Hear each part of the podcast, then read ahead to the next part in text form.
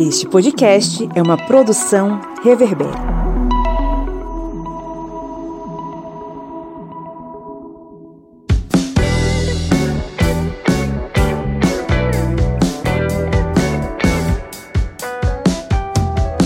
Olá, historiantes! Está entrando no ar o FAQ, o seu programa de perguntas e respostas que vai solucionar as dúvidas mais frequentes sobre história e outras ciências humanas comigo, o professor Pablo Magalhães. No episódio de hoje, vamos analisar o movimento que hoje chamamos de Revolução de 30, responsável por conduzir ao poder de Túlio Vargas, um dos presidentes mais complexos da história do Brasil. Vamos para o nosso terceiro FAQ?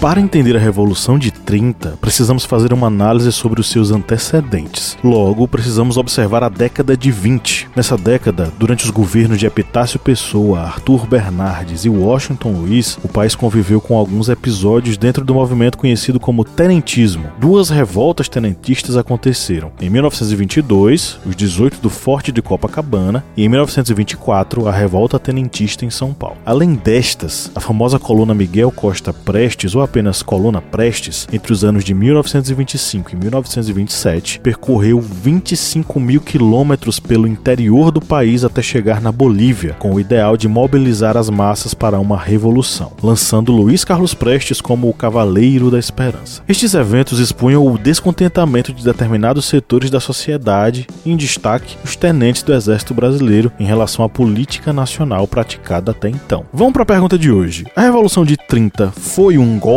de Estado? Antes de responder a pergunta, deixa eu te lembrar de clicar em seguir nosso podcast e ativar o sininho para receber todas as nossas novidades. Se você estiver ouvindo a gente no Spotify ou no Apple Podcasts, não esqueça de dar 5 estrelas para fortalecer nosso projeto.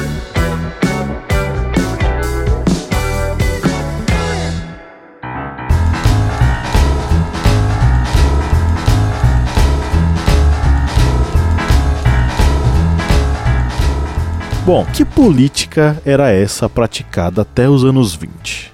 A tal política do café com leite. Para entendê-la, vamos fazer uma observação sobre a economia do Brasil nos anos 20. 70% das exportações brasileiras consistiam em café e o principal comprador eram os Estados Unidos da América. A industrialização, apesar de um relativo crescimento, ainda era pequena para as proporções nacionais. No ano de 1929, de acordo com o historiador Boris Fausto, o Rio de Janeiro, na época Distrito Federal do país, contava com 1.937 fábricas, empregando 93.525 operários. São Paulo, o centro industrial do país, contava com 6.923 fábricas, empregando 148.376 operários. Havia predominância da indústria têxtil e da indústria alimentar. O valor da produção industrial era inferior ao da produção agrícola. Logo, os fazendeiros, grandes latifundiários, é que detinham o poder econômico e também político, em especial cafeicultores e criadores de gado. Daí a alegoria café com leite. Nessa conjuntura, os grupos políticos de São Paulo, representando o café, e Minas Gerais, representando o leite, se alternavam no poder, indicando um sucessor à presidência, que não necessariamente era um mineiro ou um paulista, mas pessoas envolvidas nesse jogo político e apoiada por um lado ou por outro, ou por ambos os lados. No entanto, Washington Luiz, ao invés de indicar o presidente de Minas Gerais, Antônio Carlos Ribeiro de Andrada, ou mesmo o seu vice, o mineiro Fernando de Melo Viana, para sucedê-lo na presidência do país, resolveu apoiar um paulista, Júlio Prestes, o que causou tensão. Antônio Carlos, líder do grupo político mineiro, lançou uma proposta conciliatória. Um gaúcho, que tal? O Getúlio Vargas seria o indicado, ficando os dois grupos teoricamente de fora. Washington Luiz, entretanto, manteve Prestes como indicado após consulta aos presidentes dos estados. Na época, tendo um total de 20, 17 estados apoiavam Júlio. Apenas três se opuseram: Paraíba, Minas Gerais e Rio Grande do Sul. Esses estados descontentes formaram a Aliança Liberal em oposição a Júlio Prestes e a favor de Getúlio Vargas. Também fazia parte desse grupo políticos de oposição de vários estados, inclusive do próprio estado de São Paulo. As eleições foram realizadas no dia 1 de março de 1930. Como esperado, o candidato indicado pelo presidente foi quem venceu. Júlio Prestes, chamado pela imprensa de candidato nacional, recebeu 1 milhão 91 mil 709 votos, enquanto Getúlio Vargas recebeu 742.797 votos. Imediatamente, a Aliança Liberal reclamou de fraudes no pleito eleitoral. No sistema baseado no voto de cabresto, onde muitos eram coagidos a votar no candidato determinado por um coronel, patrão ou algum personagem influente ali da época, fraudes eleitorais eram coisas corriqueiras e tidas como normais. Com os ânimos exaltados, articulações começaram a ser feitas. O movimento tenentista, como já dissemos no início, havia mostrado sua cara em revoltas anteriores e era de longe o movimento que liderava. Personagens como Siqueira Campos, Luiz Carlos Prestes, posteriormente inclusive líder do PCB, e Juarez Távora apareceram como principais opositores, sendo Vargas o personagem mais destacado. No entanto, ainda que conspirações começassem a ser criadas e tomassem força, foi um assassinato em Recife que desencadeou o processo que culminaria na chamada Revolução de 30. O motivo não tinha nada a ver com as eleições. Só para dar uma dica, tinha a ver com cartas, um romance e tiros numa confeitaria, coisa de novela de época.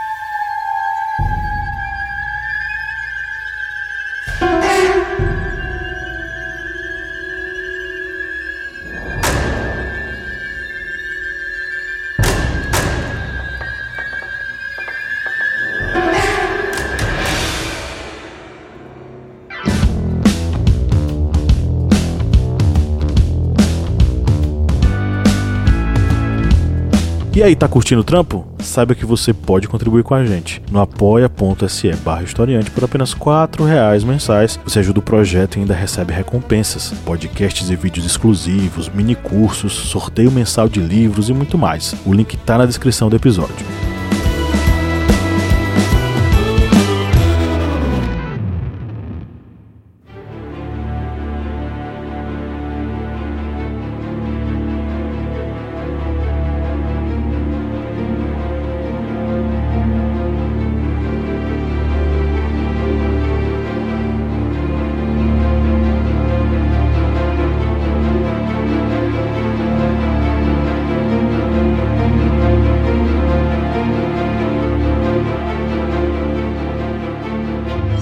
O candidato a vice na chapa de Getúlio Vargas era João Pessoa, presidente do estado da Paraíba. Durante o breve governo dele, entre os anos de 1928 e 1930, João Pessoa adotou medidas para sanear as dívidas do Estado. A principal iniciativa foi tributar as movimentações comerciais entre a Paraíba e o Porto do Recife, que até então eram livres de taxa. Isso gerou descontentamento entre os produtores rurais paraibanos, em especial José Pereira de Lima, guarde esse nome, coronel-chefe político da cidade de Princesa. O embate entre este coronel e João Pessoa foi inevitável. Por um lado, João Pessoa atuou no combate aos interesses das oligarquias paraibanas. Por outro, foi um perseguidor feroz de seus adversários. O jornalista João Dantas, que era aliado do coronel José Pereira de Lima, foi um desses perseguidos. Dantas e Pessoa brigavam de forma aberta, com ataques pessoais veiculados em jornais. Um dia a pessoa ordenou a invasão ao escritório de João Dantas. Guarde também esse nome. Lá,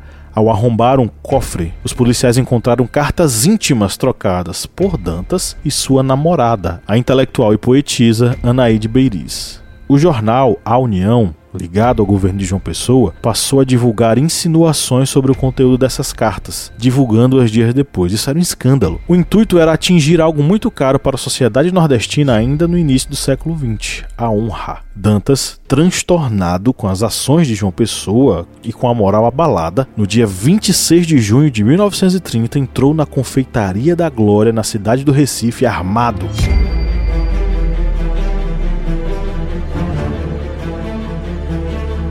Na ocasião, João Pessoa estava na cidade fazendo uma visita política e havia parado na confeitaria da Glória para confraternizar com determinadas famílias e empresários pernambucanos. Na primeira oportunidade, João Dantas disparou cinco tiros matando João Pessoa.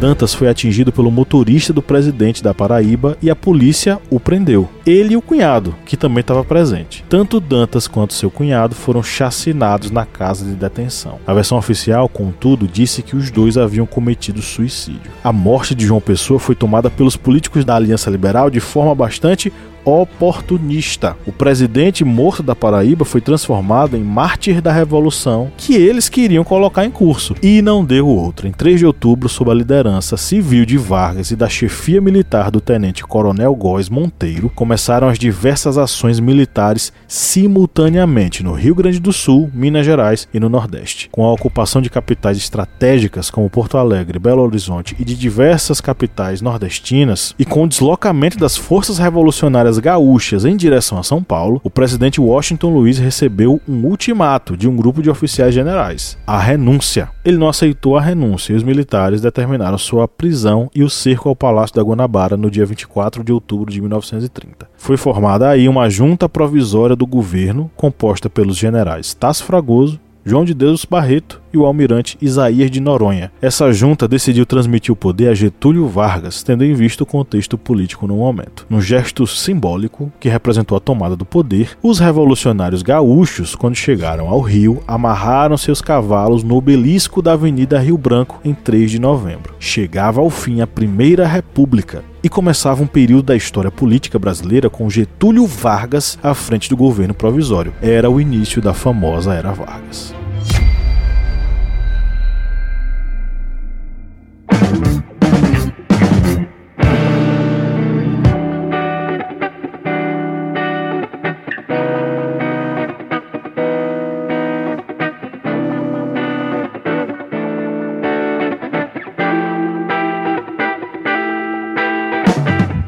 Voltando à pergunta lá do início do episódio: a Revolução de 30 foi ou não foi um golpe? A resposta certa é sim. Liderados pelos tenentes, os revolucionários invadiram quartéis e tomaram à força e as armas a presidência do país, forçando o presidente a renunciar, chegando a prendê-lo. O Brasil, inclusive, tem um longo histórico de golpes militares e esse foi apenas mais um. Seria a Revolução de 30 uma revolução burguesa ou de classes médias? Não. O tenentismo e as classes médias estavam distantes das camadas populares e em muitas coisas concordavam com a elite cafeeira e a burguesia tradicional brasileira que detinha o poder. É preciso lembrar que logo no início de tudo isso, o presidente de Minas Gerais, Antônio Carlos, confessou uma frase mítica e bem reveladora dos ideais da Aliança Liberal: Façamos a revolução antes que o povo a faça. Então, a Era Vargas teria sido uma ditadura? Aí já é assunto para um próximo episódio. Chegamos ao final do FAC Historiante. E aí, tiramos suas dúvidas? Lembrando que você pode mandar perguntas diretamente para a gente no e-mail contato@historiante.com.br. Quem sabe a sua pergunta não vira um episódio por aqui. A bibliografia base para esse episódio está na descrição. Eu fico por aqui, um abraço e não deixem de acompanhar os nossos programas ao longo da semana.